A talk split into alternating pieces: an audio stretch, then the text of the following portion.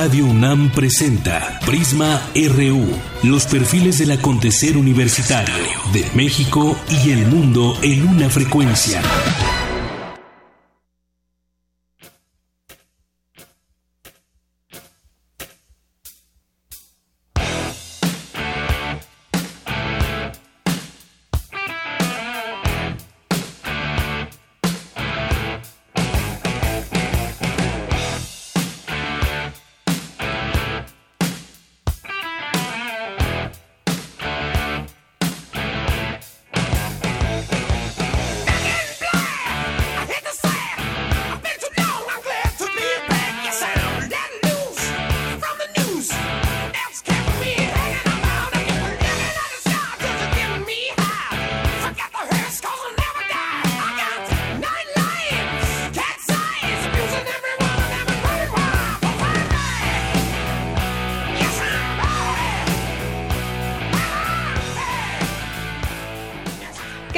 Buenas tardes. Ahora sí entramos con este ritmo porque el 25 de julio de 1980, ya hace algunos años, un día como hoy, se producía el lanzamiento de uno de los álbumes más vendidos de la historia y es con la banda australiana ACDC que editaba este disco Back in Black, que también es el nombre de esta canción, su séptimo disco que fue grabado en las Bahamas y producido por Robert Mood Lange. Su segundo trabajo tras lo hecho en Highway to Hell, Back in Black, está dedicado a la memoria de Bon Scott, antiguo vocalista de ACDC, quien murió trágicamente y fue reemplazado por Brian Johnson. Escuchemos un poco más de Back in Black.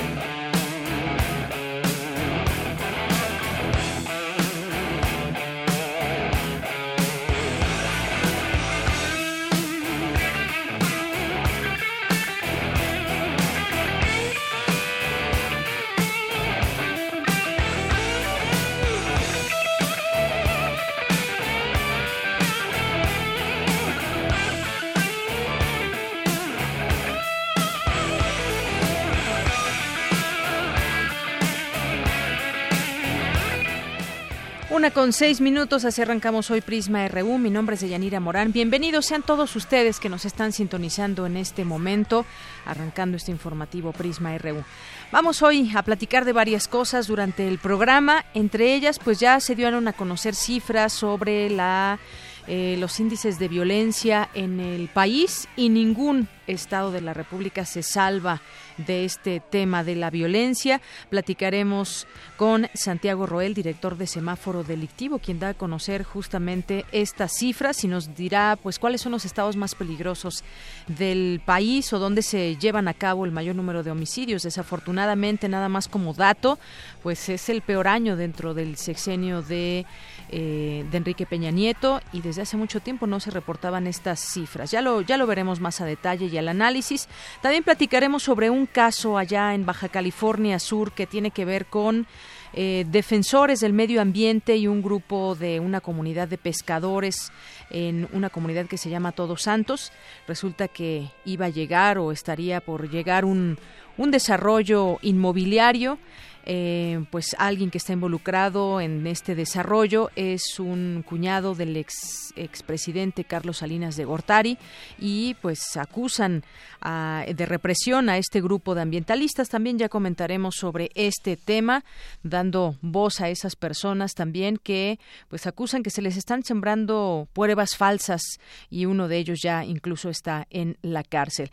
También platicaremos sobre, eh, ayer quedó pendiente ese tema de las ONG ONGs que señalan al gobierno de ser omiso para crear un consejo contra la impunidad. Son ya más de 100 organizaciones no gubernamentales que están pidiendo este eh, consejo contra la impunidad. Platicaremos más adelante eh, con alguien de una de estas ONGs que pugna por la creación de este consejo. También estaremos platicando de temas como lo que eh, parece ser que está encontrando el SAT, el Servicio de Administración Tributaria Tributaria detectó 60 casos de posible lavado de dinero. Ya les comentaremos más adelante de qué se trata.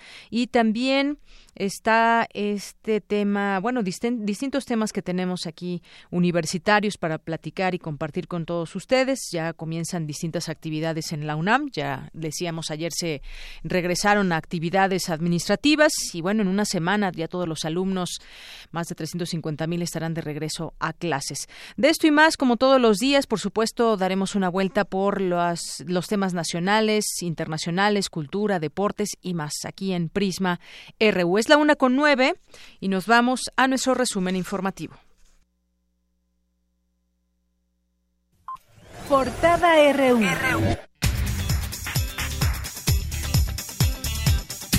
La una con nueve y en este martes 25 de julio del año 2017, en nuestra portada universitaria, la Comisión Permanente otorgará mañana miércoles un reconocimiento a la UNAM por su labor para que por primera vez la UNESCO nombrará dos geoparques mundiales en México. Por cierto, tenemos temas de los cuales le hemos platicado en este espacio. Emily García Martínez y Dani Alcántar Luna, alumnas de la ENES Morelia, recibieron el premio a la investigación de microbiología en México por sus investigaciones sobresalientes desarrolladas durante estancias académicas dentro y fuera del país. Eric Daniel Ortega Flores, egresado de la Escuela Nacional Preparatoria Plantel 6 de la UNAM, participa en el Global Changemakers 2017 en Suiza. Presentará una propuesta para mejorar el mundo y obtener un apoyo económico. Anuncian campaña lápiz, papel o tijera a favor de la educación e inclusión social. A continuación, mi compañero Jorge Díaz nos tiene un avance de esta información. Deyanira, buenas tardes. Tendremos más adelante la información de la Expo Escuela que incluye una carrera atlética, el acopio de algunos materiales escolares para niños de escasos recursos. Más adelante la información. Gracias, Jorge. Y en la información nacional, hoy es el Día Internacional de la Mujer Afrodescendiente, según la Comisión Nacional de los Derechos Humanos. En México, alrededor de 705 mil mujeres afrodescendientes continúan siendo discriminadas y estigmatizadas, por lo que es necesario garantizar y proteger sus derechos.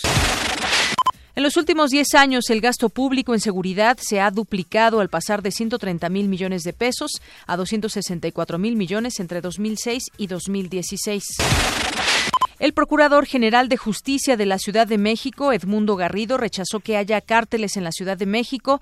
De lo que se habla, subrayó, es de bandas de narcomenudeo. En tanto, ayer cientos de personas despidieron a Felipe de Jesús, alias El Ojos, al estilo del narco. A continuación, un avance de la información que nos tendrá más adelante mi compañera Ruth Salazar. Así es, Deyanira. Más adelante platicaremos con un especialista que nos platicará por qué se presentan este tipo de fenómenos. Gracias. Y en su tercer día de protestas en contra de un presunto fraude en la elección a gobernador del Estado de México, Delfina Gómez marcha de la Cámara de Diputados a la Basílica de Guadalupe. Un artefacto, artefacto explosivo fue detonado durante la madrugada de este martes en la puerta principal del edificio de la Conferencia del Episcopado Mexicano. Tras dos operativos fallidos para capturarlo y enfrentamientos con sus sicarios que han dejado 10 muertos, el ex policía y guachicolero Roberto de los Santos de Jesús, alias El Bucanas, continúa en libertad. Un policía municipal fue herido en el abdomen al tratar de frustrar el asalto a una unidad de transporte público en Naucalpan. Un autobús de pasajeros volcó esta madrugada en la carretera federal 200 Pinotepa Nacional, Acapulco, lo que dejó al menos 16 personas lesionadas. A partir de hoy termina el ciclo escolar 2016-2017 en muchas escuelas, porque muchas ya salieron de vacaciones desde inicio de este mes aquí en la Ciudad de México y de esta manera todas las escuelas del país ya se encontrarán oficialmente de, de vacaciones. La empresa Élite Ingeniería Civil será la encargada de la rehabilitación del Parque Winston Churchill, también conocido como el Mexicanito, en la delegación Miguel Hidalgo. El huracán categoría 2, Hilary, provocará tormentas muy fuertes, sobre todo en entidades del Pacífico y así como oleaje elevado. Y tome sus precauciones porque la Comisión del Agua del Estado de México informó que 77 colonias del municipio de Toluca permanecerán sin agua durante 12 horas este martes por labores de mantenimiento. Hoy en Economía y Finanzas, el SAT previene el lavado de dinero, no lo persigue. A continuación, un avance de la información con mi compañero Abraham Menchaca. Así es, Deyanira, buenas tardes. Para el maestro Román Moreno Soto, académico de la Facultad de Estudios Superiores Aragón, se debe generar un tratamiento jurídico en materia de delitos financieros. Más adelante los detalles. Al 21 de julio de este año, el saldo de las reservas internacionales del país fue de 173.621 millones de dólares, lo que significó una reducción semanal de 256 millones de dólares a la cuarta al hilo. El gobierno de Canadá está listo para salirse del Tratado de Libre Comercio de América del Norte si la administración estadounidense insiste en eliminar el capítulo 19 de revisión y solución de controversias, publicó el diario The Globe and Mail. En nuestra información internacional, Corea del Norte amenazó este martes con llevar a cabo un ataque nuclear contra Estados Unidos si el gobierno de Donald Trump intenta derrocar a su líder Kim Jong-un. Paul Manafort, ex jefe de campaña del presidente estadounidense Donald Trump, fue citado por la Comisión de Justicia del Senado para comparecer en una audiencia pública el día de mañana. El Ministerio de Sanidad de Japón anunció la, la, detección del primer caso en el mundo de contagio del virus del síndrome de fiebre grave contra trombocitopenia a humanos por otros mamíferos. Y tenemos más de la información internacional con Eric Morales. ¿Qué tal, Eric? Muy buenas tardes. ¿Qué tal, Deyanira? Muy buenas tardes. El presidente de Venezuela, Nicolás Maduro, aseguró que Estados Unidos, México y Colombia planean una injerencia que derroque a su gobierno. El mandatario advirtió que tomará represalias diplomáticas contra las tres naciones. La información más adelante en Global RU. Muchas gracias, Eric. Y nos vamos al avance de la información cultural con Tamara Quiroz. Tamara, adelante, buenas tardes. Deyanira Auditorio, muy buenas tardes. La Filmoteca de la UNAM rescata, preserva y restaura el patrimonio cinematográfico de nuestro país. Al respecto, conversamos con Omar Marín, jefe del área de museografía de la Filmoteca. En un momento la información. Y nos vamos contigo, Isaí Morales. ¿Cómo estás? Buenas tardes, adelante. Muy buenas tardes, Deyanira. Hoy en los deportes vamos a hablar sobre los mexicanos que compitieron en los mundiales de atletismo y natación. Todos los detalles más adelante. Gracias. Campus RU.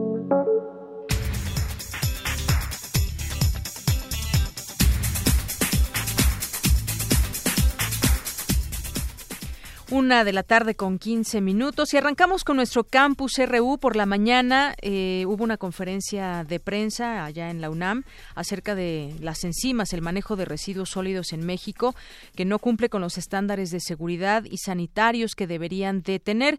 Mi compañero Jorge Díaz estuvo muy atento porque además también esta conferencia se transmitió vía streaming y ahí estuviste escuchando esta conferencia. ¿Qué tal, Jorge? ¿Cómo estás? Buenas tardes. Buenas tardes, Deyanira. Pues interesante los datos datos que arrojan este estudio de investigadores de la Facultad de Química de la UNAM que trabajan en un método a través de enzimas que degradan el plástico que anteriormente se elaboró con técnicas térmicas y que desaparece por completo los desechos sólidos que se encuentran en los depósitos de basura del país.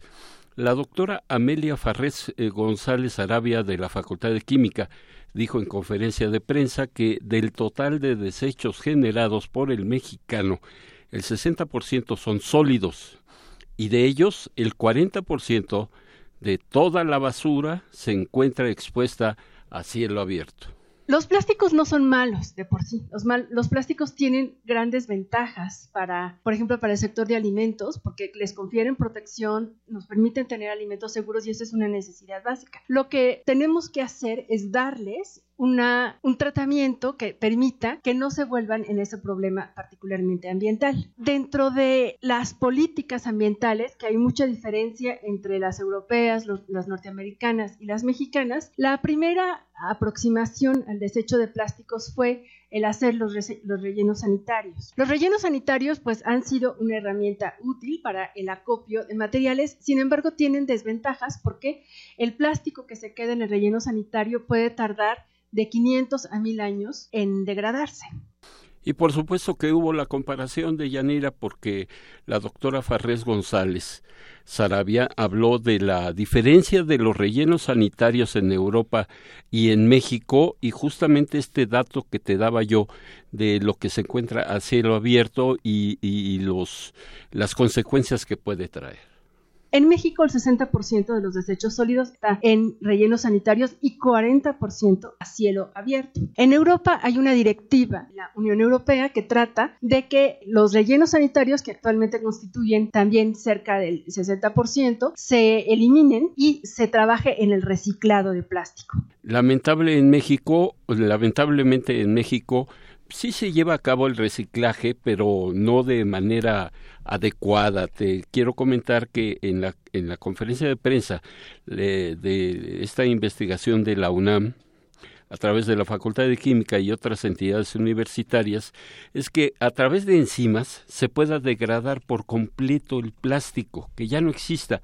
En la actualidad existen técnicas de elaboración, tú lo sabes, de ladrillos hechos con PET, pero eh, no es la solución óptima porque el plástico, el plástico persiste y continúa afectando al medio ambiente y a la desaparición paulatina de algunas especies. Las enzimas, todos los organismos vivos tienen enzimas que les sirven para llevar a cabo las reacciones que hacen en su metabolismo en las condiciones en las que la vida se da, a temperatura, pues el ambiente, 20, 30 grados centígrados, sin necesidad de altas presiones, o sea, son unas condiciones suaves, amigables para el medio ambiente. Esta es la investigación de la UNAM de Yanira que parece simple, pero utilizando las enzimas, lo que comentábamos ahorita fuera de, del aire, las enzimas degradarían el plástico. Entonces, esta es la técnica que ganó un premio internacional incluso de los investigadores y que pues ya se quiere llevar a cabo aquí en el país. Así es, pues muy interesantes estos datos. Además, daba esta información de que 60% se concentra todo en el relleno sanitario, pero también 40% a cielo abierto. Y ya ves que ahora que se supone que debemos ya separar la basura, no solamente en orgánica e inorgánica, sino también lo que sirve de lo inorgánico y lo que ya no sirve, pues esto daría también una expectativa diferente al tema al tema de la basura y sobre todo pues destacar esas investigaciones tan interesantes que surgen desde la UNAM enzimas que pueden degradar el plástico. Así es, más allá de los programas que se han anunciado, de la separación de la basura, bueno, pues esto también es otra alternativa y creo que, que funcionaría bastante bien, al menos aquí en nuestro país. Así es. Bueno, pues muchas gracias, Jorge. A ti, gracias. Muy buenas tardes. Vamos ahora con mi compañera Dulce García. La UNAM participará próximamente en el Día Internacional de la Luz, que busca crear conciencia de su importancia para el ser humano y sus actividades. Adelante, Dulce. Buenas tardes. Deyanira, muy buenas tardes a ti y al auditorio de Prisma RU. La ciencia ha dado a luz una nueva efeméride. Se trata del Día Internacional de la Luz, que se celebrará por primera vez en 2018. El Museo de la Luz de la UNAM tendrá una importante participación en este festejo en el edificio de la Organización de las Naciones Unidas para la Educación, la Ciencia y la Cultura en París. Montará la exposición Luces y Sombras, que tocará temas como la importancia de la luz solar, la visión de la luz a través de las diferentes culturas, su relevancia para la vida, el ser humano y el planeta, y su aprovechamiento como factor de sustentabilidad. Además, se mostrará cómo se puede usar la luz junto con las tecnologías fotónicas para aplicaciones como el conocimiento de nuestro patrimonio cultural y artístico. Los detalles los brinda Ana María Chetocramis, directora del Museo de la Luz de la UNAM. Estamos preparando una exposición del Museo de la Luz para montarla en la sede de la UNESCO en París en una sala de exposiciones que hay allá que se llama Sala Miro. Se inaugurará en mayo del año entrante en el marco de la celebración del primer Día Internacional de la Luz aprobado por la UNESCO y va a estar montada durante dos semanas coincide también con la noche larga de los museos en Europa. Por lo tanto, la exposición, aunque está en el edificio de la UNESCO, que normalmente está cerrado al público, esa noche se va a abrir y esperamos que la visite mucha gente. De Yanira Auditorio de Prisma RU, como señaló la investigadora, la muestra estará dos semanas en la Sala Miró y posteriormente tendrá un itinerario por centros culturales y museos de Europa. La exposición es preparada por especialistas del Museo de la Luz en colaboración con los institutos de Física, Ciencias Nucleares, Investigaciones Históricas y la Facultad de Arquitectura, entre otras entidades de nuestra Casa de Estudios. La celebración de el Día Internacional de la Luz será el 16 de mayo, aniversario del primer láser que fue puesto en operación en 1960. La UNESCO destaca que esta conmemoración podrá aumentar la conciencia mundial y fortalecer la enseñanza de la ciencia y las tecnologías de la luz como materias esenciales para hacer frente a desafíos como el desarrollo sostenible, la energía y la salud de las comunidades, además de mejorar la calidad de vida en el planeta. Es el reporte. Muy buenas tardes. Gracias, Dulce. Muy buenas tardes. Es la una con 23 minutos. Prisma RU.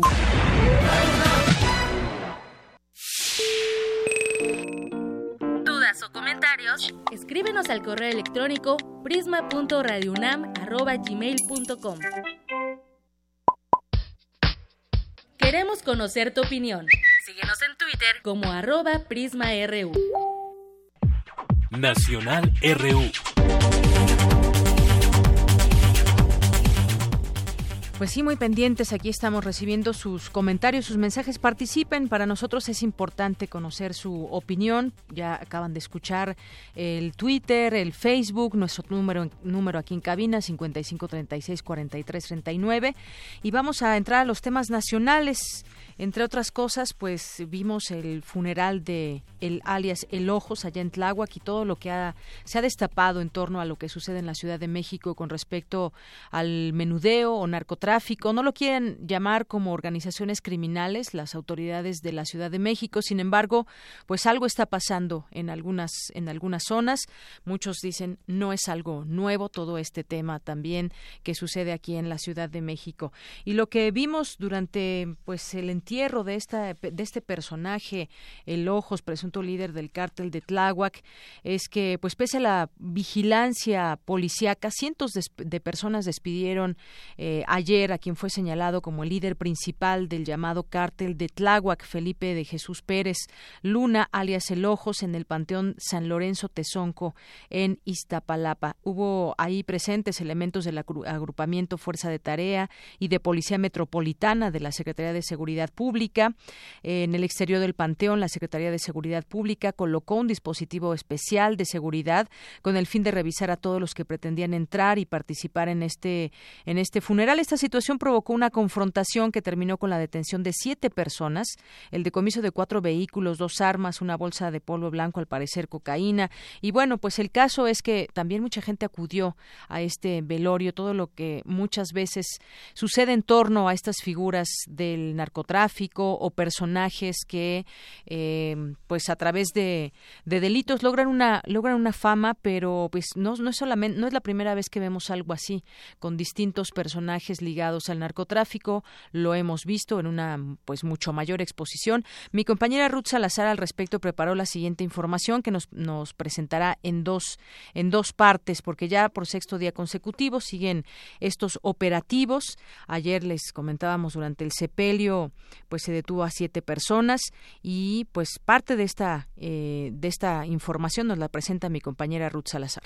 Así es, Deyanira. Alrededor de 350 personas despidieron ayer a Felipe de Jesús Pérez Luna, alias El Ojos, en medio de una copiosa lluvia. Recordemos que el presunto delincuente fue abatido el jueves pasado junto con siete de sus escoltas en una casa de la delegación Tláhuac, en un enfrentamiento con elementos de la Marina. Ayer tuvo lugar su funeral en el Panteón Civil de San Lorenzo Tezonco, en Iztapalapa. Nunca antes la Ciudad de México había sido testigo de un evento similar. De acuerdo con el maestro Alberto Erubiel Tirado, coordinador del Programa de Seguridad Nacional y Democracia en México de la Universidad Iberoamericana, esto se debe a la descomposición social. En realidad las manifestaciones de, pues, de apoyo de los asistentes al, funeral del señor Felipe pues en realidad son una muestra de, lo que los analistas llaman la descomposición de los tejidos sociales, en el sentido de que no se vislumbra, no se, se diferencia desde el ámbito societal o de las comunidades una actividad criminal sea mala per se, ¿no? Y no se percibe así porque de alguna manera han sido beneficiarios de forma directa o indirecta de esas actividades. El también especialista en temas de seguridad nacional, dijo que esta descomposición social es producto de la omisión del Estado para brindar seguridad, empleo y educación a la comunidad. Los tejidos sociales se descomponen en virtud de la actividad y la penetración de una actividad criminal que no surge de la noche a la mañana, eso hay que decirlo. O sea, la descomposición social es, es uno de, las, de, las, de los efectos que se generan en el mediano y largo plazo luego de que una sociedad o una comunidad estaba atrapada en un principio y después se, se convierte en cómplice, ¿no? Entonces, el, el, tratar de desviar de que la gente que vitoreaba al fallecido en el funeral solamente eran halcones porque estaban siendo habían sido pagados por ellos en el pasado es simplemente minimizar la situación y, evadir una responsabilidad. El evento de ayer es un reflejo del fracaso de las autoridades, destacó Erubiel Tirado. Ahí hay, un fracaso en, términos de todo lo que es la, la acción social del gobierno, ya sea a nivel de ciudad o a nivel, en este caso, delegacional, que tienen que ver con la formulación de, convicciones de convivencia social en armonía también con un Estado de Derecho, que no existe en esa zona. Y eso obviamente genera un caldo de cultivo pro, que es proclive a fenómenos como la organización de, de lojos, ¿no? En el cementerio también se observó la presencia de aproximadamente 200 policías que inspeccionaban a todo aquel que entrara. Además, un helicóptero sobrevoló por varias horas la región. De el día de mañana tendremos una segunda parte de este fenómeno que se ha presentado en otros estados al norte del país.